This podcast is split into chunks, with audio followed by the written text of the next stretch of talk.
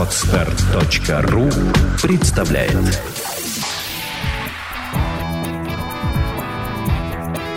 Александра и Андрей Капецки в лучшем психологическом подкасте «Психология, мифы и реальность».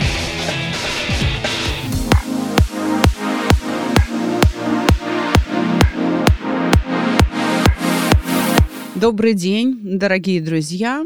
Я знаю, что вы ждали сегодня в четверг а, начало второго сезона супружеской жизни с Александром Андреевичем Добровинским. Но, увы, мэтр приболел, и запуск второго сезона откладывается. Давайте пожелаем ему скорейшего выздоровления. А со мной в студии мой бессменный соведущий, любимый муж Андрей Капецкий. Андрей, привет. Привет, любимая. Давненько я уже не сидел у микрофона, отвык. А, соскучился? Да, соскучился, но работы столько, что просто не позволяет мне время заходить в эту студию прекрасную нашу. Но я рад, рад, что я добрался в таком перерывчике межсезонном. А, я не мэтр, конечно, но попробую сегодня с тобой поговорить об очень интересной теме. Она у нас с тобой возникла по дороге сюда, да? Да. Мы ее назвали «болтливые клиенты». Правильно? Да. А в чем выражается эта болтливость? Вот как ты их определяешь, что вот этот болтливый, а этот не болтливый? По количеству сказанных слов. Тут все довольно просто. Э, и как бы это то время, которое человек говорит. Скажи мне, а я был болтливым клиентом? Да, ты был. Я очень, очень болтливым. Был да? очень болтливым клиентом. А потом стал неболтливым, да? Это не сразу произошло. А сколько мне понадобилось времени? Вот ты помнишь? Тебе понадобилось три урока, на четвертый ты уже замолчал угу. и начал думать и размышлять. То есть ты, собственно, начал выполнять ту работу, которая и является основной а, в нашей научной школе, вот в теории саногенного мышления и в методе саногенного мышления не предполагается диалога вот такого вот. Ну, что вас беспокоит? Рассказывайте, я вас слушаю. Как это выглядит в кино, в классическом психоанализе или в коуч-сессиях? Многие наверняка смотрели сериал а, «Миллиарды», и там а, Венди Ротс, корпоративный психолог, вот она так работает, она в диалоге находится с клиентом, с посетителем. Мы тоже можем такую работу выполнять, мы ее выполняем, но после того, как клиент подготовлен к этому. То есть все-таки самое важное и самое главное на входе, если человек уже к нам обратился, это все-таки побудить его думать, потому что только усилиями его ума, его вот этими внутренними а, движениями души можно решить проблему. Болтовней, увы, проблема не решается. Этот период, да, когда человек понимает, что нужно работать, иногда у некоторых вызывает сопротивление. Я себя даже помню, что я сопротивлялся и болтал. Это было не болтовня ради болтовни, это такая защита была. Я забалтывал тебя, чтобы ты не влезла куда-нибудь случайно в сокровенные какие-то места. И я это прекрасно помню, что ты сказал, да мне не надо туда. Мне туда не надо. Но вот мне потребовалось 4 дня. А, а у нас же все-таки практика, которая должна быстро помогать, да, я так понимаю, что все-таки за 8 лет за эти э, уже система чуть-чуть стала более проходимой эту стадию, да, ты, то есть ты быстро проходишь ее уже, это сопротивление. Или же все-таки есть люди, которые пытаются сопротивляться, пытаются сказать, нет, я знаю, надо поговорить сначала, выговориться. Они есть всегда. И они всегда будут и их э, количество будет пополняться. И вот эта самая неконтролируемая болтовня, она даже имеет свое наименование в медицине. Она называется логорея. вот. Ну, да. почти как диорея. да. Только словесный. да, да, да, да, словесный понос. Она имеет действительно вот э, свое наименование, да, это термин прям медицинский она является очень важным признаком. Если человек беспрерывно что-то говорит, а еще вот это, а еще вот это, и еще вот это я хотел сказать, и, и вот это еще, подождите, подождите, я еще не все сказал, это э, действительно признаки срабатывающей психической защиты, но самое главное, от чего? а, от страхов. То есть это признак того, что человек находится в тревоге. Мало того, он этого не осознает. Поэтому если передо мной человек, который все время много говорит и никак не может дорассказать свою жизнь, моя задача его успокоить. Если даже после процедуры прогрессивной мышечной релаксации, которая дала имя да, моему проекту «Чувство покоя», остается много болтовни, значит, нужно, что называется, уходить на второй круг и повторять эту процедуру расслабления. Значит, успокоения недостаточно. И на это стоит обращать внимание всем психологам, независимо от того, какой научной школе они принадлежат. То есть если человек все время говорит и говорит и говорит, причем на высоком темпе, а, вы имеете дело с человеком в состоянии тревоги. Причем она у него хроническая. То есть это состояние уже человеком не осознается. И именно задача психолога помочь ему вот, так сказать, оттормозиться, остановиться, успокоиться, прийти к этому наслаждению внутренней тишиной. Это происходит не сразу. Очень редко удается с первого раза. Начнем с того, что эти неудачи, ну, как таковыми неудачами не являются. Это не значит, что у меня не получается. Это значит, что клиент пришел с определенным мотивом. А, те, кто слушают наши подкасты, они приходят к нам на тренинги и на школу мышления ко мне, и на индивидуальные занятия уже подготовленными. Они приходят с тетрадкой, ручкой и говорят, давайте, что делать? Он садится дисциплинированно, наш слушатель, и делает то, что ему говорят. И получает от этого удовольствие сразу. А если кто-то уговорил, вот, например, так происходит на корпоративных заказах. Ты приходишь, и это нужно руководству или, скажем, собственнику бизнеса, а персоналу компании, ну, так сказать, э, на удачу. Это тут как повезет. Если человек над этим уже думал, то он сядет и будет делать. А большая часть будет из засады, как крокодил в тени, выглядывать и ждать, а, что с ними произойдет. И нужно много-много раз повторить, что если вы ничего не делаете, то с вами ничего и не произойдет. Прежде чем человек поймет, до него дойдет смысл сказанного. То есть он должен изменить мотив, для чего он здесь.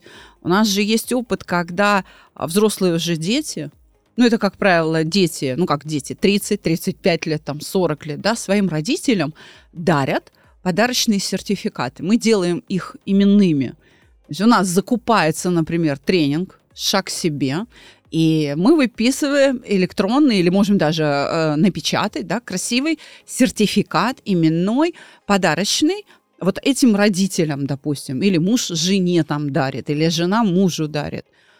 И принимая такой подарок, у родителей, опять же, у них мотивация какая? Чтоб деньги не пропали, уплочено же. Ну, жалко денег, да? И они не настроены заниматься, тем более думать над своей жизнью. Поэтому все болтливые клиенты – это все те, кто приходит с той самой философией, что ты обозначил в начале нашего выпуска. Лишь бы психолог куда-то не влез. Ну, это замечательно. Я думаю, что на самом деле родители, которые такие в возрасте уже, они сначала не болтливые, они с опаской изучают все и потом их прорывает, как мне кажется, да? Нет. Нет? Сначала Ты просто прям... никогда не видел, как это происходит на группах. Это подначки. Угу подколки. А, ну типа я со своего возраста там все вижу, а вы Это не... оспаривание, угу. и это в буквальном смысле издевательство. То есть публичное такое издевательство над специалистом. Здесь очень важно не играть в эту игру. Это такая проверка на прочность. Все мои специалисты, включая меня, проходили, проходят и будут проходить эту проверку на вшивость регулярно. Потому что такое происходит, ну, если не на каждой группе, то через одну. И если мы будем раздражаться и смотреть на это именно как на издевательство, а не как на срабатывание психической защиты от страха, то э, мы не добьемся эффекта был фильм такой «Желтый чемоданчик», помнишь? Да. И там был персонаж, который следил за тем, как два э, героя играют в пинг-понг. И вот он... Вот, в принципе, человек не в тревоге явно. Просто у него такой склад Э, ума и склад э, осмысления жизни, что ли. Тебе такие попадались быстро говорящие люди, которые, в принципе, готовы работать, но вот говорят очень быстро и хотят быстрее, быстрее, быстрее. Давай, давай, давай, я все знаю, давай, давай, давай. Вот как с такими работать? Потому что это люди не тревожные, как мне кажется, да, это просто такой вот тип людей, которые разговаривают. Такие торопышки? Да, у них речь быстрее мысли. Еще мысль не сложилась, а уже они говорят. Это, наверное, самый редкий тип клиентов, которые к нам попадают, э, те, кто любят поговорить. Когда болтовня э, является не защитой от страха, не показателем тревоги, а просто люди любят говорить. Тогда в этой болтовне ярко видно самолюбование ярко видно самолюбование, вот это наслаждение. А я еще вот так сказала, я еще сейчас вот так скажу. И э, каждый раз проверка реакции. Впечатлились вы или нет? Вот специалист э, как бы в восторге или нет? Вот удалось ему создать нужные переживания, нужный эффект? Ну, это, наверное, самый редкий тип, но их очень легко остановить. Сказать, достаточно, а теперь занимаемся. Они очень вежливы, как правило, дисциплинированы, извиняются и тут же начинают работать но они не прерывают это молчание. Все-таки человек, клиент, находящийся в тревоге, не может молчать. И вот это ключевое. Понимаешь, торопышка, который наслаждается своей болтовней, потому что он, так сказать, артист разговорного жанра, он может замолчать и послушать клиенту, находящемуся в тревоге, с проблемой, которая называется логорея, а, невозможно молчать. Он не может быть в тишине наедине с самим собой. Ему прям плохо.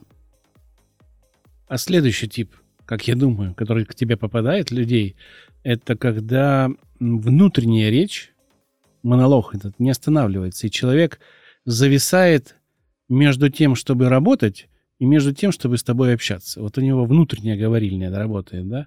Такие часто попадаются, и как из этого ты выходишь? Это же на самом деле трудно, ведь но человек сидит в задумчивости, может, он обдумывает, как писать. А может, у него вот этот внутренний диалог идет, да, который не позволяет ему достаточно хорошо работать. Ты как различаешь эти вещи? Это видно очень хорошо. Нужно просто внимательное отношение к человеку. Специалистам в этом случае требуется такое сосредоточенное рассматривание лица а, своего клиента. Если человек смотрит в тетрадь, у него двигаются глаза, значит, он именно думает над тем, что написать. Если он смотрит как бы внутрь себя, вот сейчас, я думаю, все слушатели понимают, о чем я говорю. У человека есть эта способность смотреть не то чтобы в никуда, а как бы в себя. Вот значит, он переключился на эту внутреннюю речь, и он с тобой не связан уже. И вот это осложняет работу. То есть если он ушел в себя. Но а, я сторонник того, чтобы не прерывать мысль человека. Потому что очень важно додумать или уйти не туда человек должен сам вернуться в работу. И тогда он увидит это за собой. Понимаешь, вот это отключку, когда он отцепляется от реальности и в какой-то свой внутренний мир погружается. Очень важно не прерывать. На ошибках учатся, Андрей. Согласен. И, да, и э, надо дать клиенту вот в это состояние попасть, иначе он его не увидит. То есть мое молчание, мое невмешательство в вот этот взгляд в себя показывает ему эту ошибку. Он начинает ее видеть, потому что если только я начинаю вмешиваться, тыкать в него словами, там обращать на себя внимание, этот процесс так и остается для него незамеченным. А, ну вот, то есть не мешайте людям думать. А, я же знаю, что процесс научения, процесс прохождения курса чувства покоя – это достаточно серьезная работа над собой, прям до пота, до, до вот ты покрываешься испариной, потому что затрачивается достаточно много энергии на размышления. Иногда они неприятны, но они достаточно быстро купируются теми инструментами, которые у нас есть. Но вот эти клиенты болтливые, они приходят, не зная, что их ожидает такая работа. Ну вот не знают они, да? Как их перевести правильно в это состояние? Практика показывает, что большинство клиентов хочет поговорить, а вместо того, чтобы работать. И у тебя часто там два урока, иногда три урока даже уходит на вот это выслушивание – на размазывание каких-то проблем, которые нужно решить, вот это, это хочу. И вместо того, чтобы решать, человек все время говорит о том, что надо решать. Это очень трудный переход от стандартного восприятия психолога и к нам, где мы делаем нестандартные вещи. Я понимаю, как тебе трудно в эти моменты, но ведь для будущих клиентов, которые слушают наш подкаст, важно понять, что происходит. Потому что, как говорят, если ты проинформирован, да, ты вооружен. Информация да. это твое оружие. Если ты знаешь, что вот так у нас происходит, ты уже будешь идти с определенными ожиданиями. Так как у нас э, иногда бывают люди, которые пришли там по купленным сертификатам, по подаркам, по эм, холодным, там, не знаю, каким-то таргетингу какому-то, да, и люди приходят да, за просто обычно... под угрозой. Да. У нас часто бывает такое, что либо чувство покоя, либо развод вообще к чертовой матери. Бывает такое, что домой не приходи без сертификата от чувства покоя. Такое бывает, да. Эм, я, конечно, не хочу, чтобы ты рассказала технологию, как ты это делаешь, но ты же справляешься с такими клиентами, и частично кто-то уходит, частично кто-то Ну, чьи уходит. ожидания не да. сбываются, По- да. Не, не то, что не сбывается, как мне кажется, они им не нравится метод. Я и говорю, они, они да, хотят об этом. не, не работать, да. Вот есть часть клиентов, которые ждут вот эту волшебную кнопку, таблетку, не знаю, пилюлю, пинок, что угодно. Лишь бы это вот один раз как к зубному прийти, вырвать зуб, и это не болело. Да, мы можем сделать, чтобы это не болело один раз, но нужно же характер менять, нужно же отношение к жизни менять. Почему называется школа мышления, там, шаг к себе? Потому что это та работа, к которой нужно приложить усилия свои. Без этого вы не изменитесь. И нам очень хочется донести свою позицию, что то, что мы делаем, мы не можем сделать без вас. Вам придется работать очень много. Для того, чтобы ответить на твой вопрос и как я с этим справляюсь, нужно опять откатиться к предыдущему, где ты спросил, а если у человека внутренняя речь не останавливается, и вот что с этим делать, и много ли таких приходят? Во-первых, такие все. То есть других просто нет. Это надо прям сразу понимать. Любому психологу, любому коучу надо понимать, что внутренняя речь э, – это э, то, чем надо помочь человеку овладеть. Он пришел за тем, чтобы овладеть этой внутренней речью. Но просто большая часть людей, которые приходят, не знают, что именно в овладении внутренней речью заключается эффект. То есть вот это как бы цель и ее приходится объяснять. Конечно, для того, чтобы воспринять мои слова, да, и услышать это объяснение, нужно в некотором роде дозреть.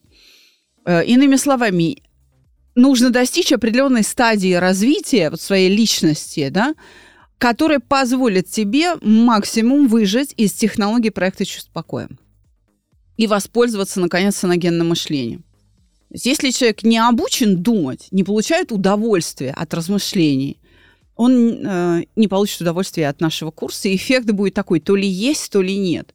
Потому что эффект возникает за счет вот этих самых размышлений. То есть, еще раз смотри, внутренней речью нужно овладеть, и ее не контролирует каждый, кто к нам приходит. Именно поэтому он к нам и приходит. Теперь, значит, как остановить? Первое. А, давай вернемся опять же чуть-чуть назад к началу выпуска – это признак беспокойства, тревоги. И это значит, что человеку не хватает успокоения, поэтому его надо успокоить. А, во время процедуры прогрессивной мышечной релаксации внутренняя речь останавливается. Если э, внутренняя речь не остановилась, это значит, что напряжен язык. Мы продолжаем проговаривать свои мысли. И язык совершает микроколебания, он шевелится. И нужно зафиксировать язык. Одном из выпусков рубрики «Внутренняя речь» с Дмитрием Чумаком мы уже давали такой лайфхак, да, прием. Надо просто прикусить язык. В буквальном смысле прикусить язык. Если и это не помогает, работают, что называется, желваки, жевательные мышцы, да, нижней челюсти, вот. То есть человек сжимает зубы, и э, у него работает э, лицевая мускулатура. И это формирует фон вот такой мыслительный, то нужно зубы еще и разжать. Что я делаю для этого? Если есть ручка или карандаш, мы кладем ее вот так вот между зубов просто закусываем, как у дела, как э, это делает лошадь, да, то есть между зубов устанавливается этот карандаш. Это не очень удобно, потому что создает напряжение на уголках губ. Удобнее всего иметь пробку. Винная пробка из пробкового дерева. Она довольно длинная, но, ну, то есть она как столбик такой, да, от нее нужно отрезать кусочек так, чтобы получилась таблеточка. И вот эту таблетку устанавливаем посередине, прям под носом, да, между вот передних зубов. Челюсть разжимается, язык ставится на эту пробку изнутри, да, мы касаемся этой пробки, и в этом положении э, человек работает. Тогда внутренняя речь отключается. Задача психолога э, в таком случае в том, чтобы пациент получил удовольствие от этой внутренней тишины. Это должно быть очень приятное состояние. И вот уже для того, чтобы зафиксировать его, закрепить в этом состоянии, чтобы он мог в него возвращаться сам, выполняется упражнение, применяется метод, который мы называем медитативная графика. У нас есть даже выпуски подкастов об этом методе. Но я, кстати говоря, приглашаю всех буквально через пару недель, чуть меньше, 19 февраля в субботу я проведу онлайн-мастерскую по медитативной графике. Правда, это, наверное, больше будет интересно психологам и коучам. Я расскажу о трех способах выполнения медитативной графики э, с целью... А вот с какой целью это будет на мастер-классе? Это, кстати, по очень приемлемой цене, буквально 5000 рублей, и э, вы освоите инструмент свой для работы и для самопомощи. А еще Александр проводит прямые эфиры в Инстаграм, где вы можете задать свои вопросы. И подписывайтесь на ее Инстаграм, найдите ее, он есть э, везде в аккаунтах. Сегодня в 6 часов О. Э, вечера по Москве у меня будет на моем профиле. А, ну вот сегодня у нас будет очередной прямой эфир, где можно задать свой вопрос. Пообщаться, Послушать, да. пообщаться. Приглашаем вас. Э, я ссылочку оставлю под этим выпуском. Можете перейти или, или найти тебя на личном будет или что-то Да, такое? на моем личном. На личном, да? Да. Ну вот, подписывайтесь на Александру и задавайте интересующие вас вопросы. Ну, так вот, я ответила на, на твой вопрос, как остановить эту внутреннюю да, речь. Конечно. Да. Но нужно понимать, что внутренняя речь останавливается только на какое-то время.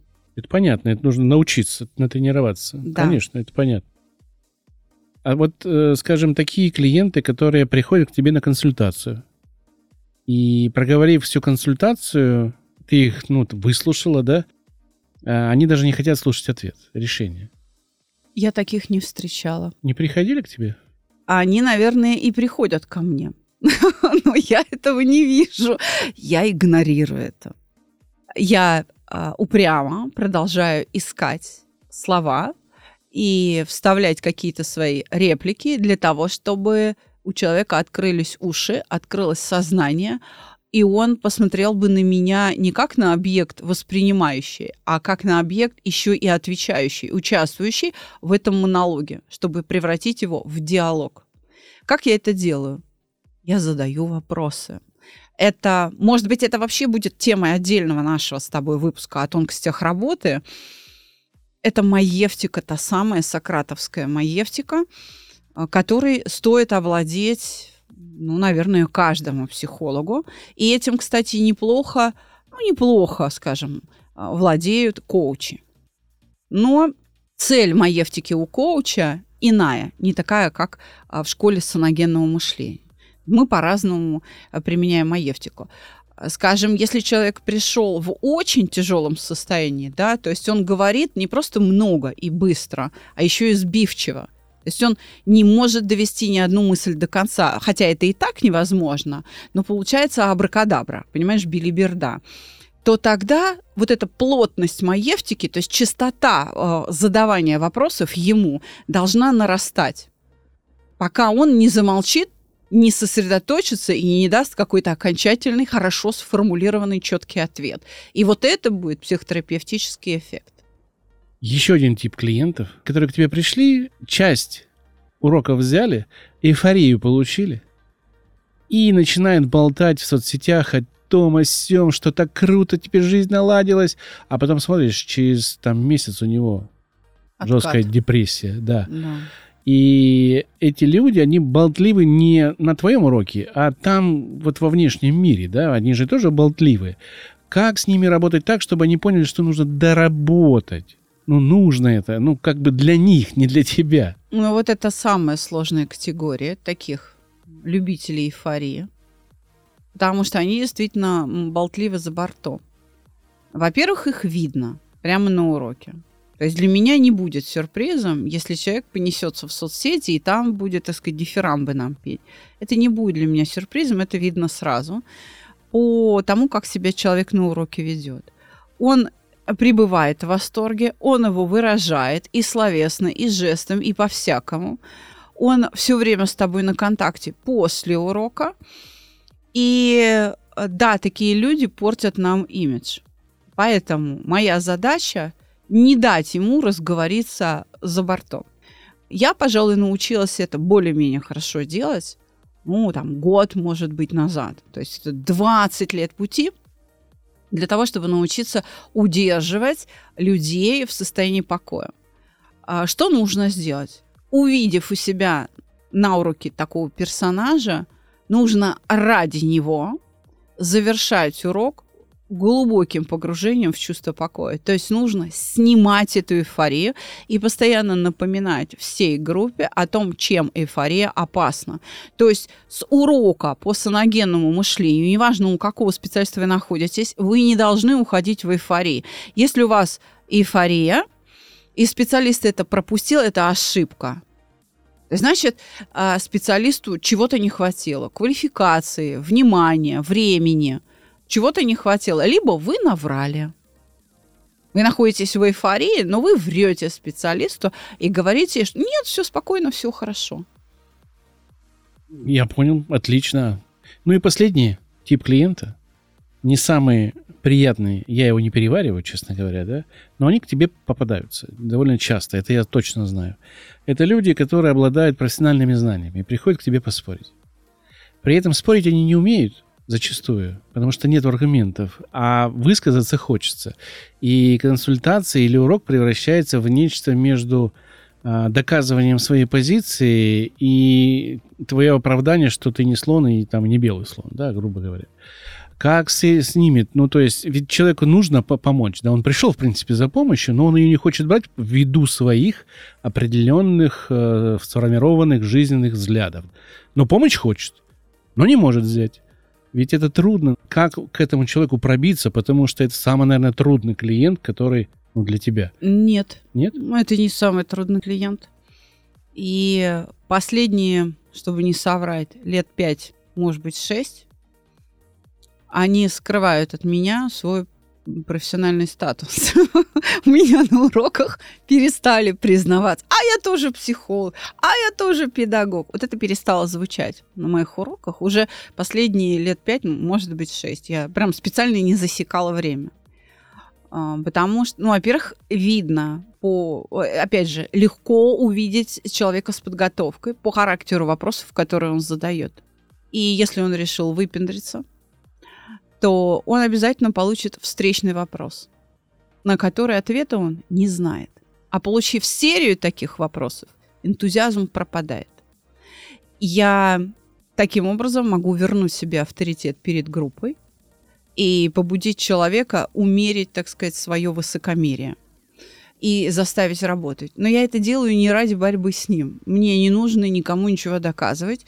А, мой статус и моя квалификация уже давно не требуют э, никакой, как бы никакого признания. Мне это не нужно. Мне нужен именно результат. И моя задача в этих перепалках, что ли, побудить человека переключить, переключиться на другую цель. Обсуждать нужно результат. И я это делаю для того, чтобы он ни вопросы мне задавал, не проверял меня на вшивость, Я не на экзамене, я не сдаю э, тесты какие-то, я не прохожу какой-то кастинг. Нет. Я на своей территории, да, я здесь главная, вот, на, вот у себя на уроке. Моя задача помочь клиенту, несмотря на то, что он решил выпендриться, сначала получить результат, который мы и будем обсуждать, если он осмелится. Сколько я не пытался тебя за всю передачу спровоцировать, чтобы ты кого-то поругала, ты никого не поругала. Это замечательно. Мне это нравится.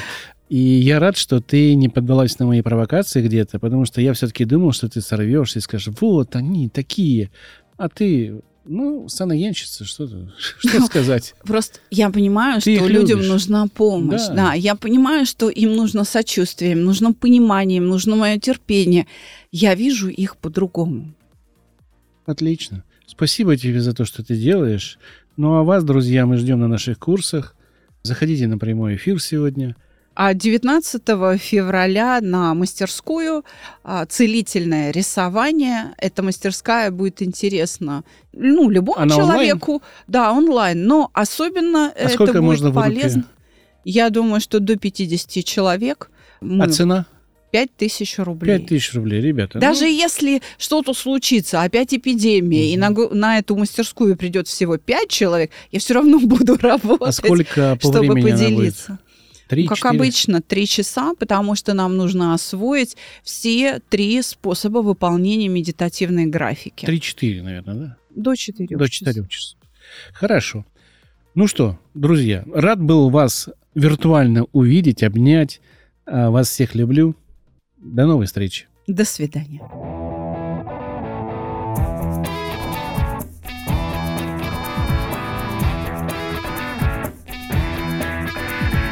Психология, мифы и реальность. Слушайте каждый понедельник и четверг.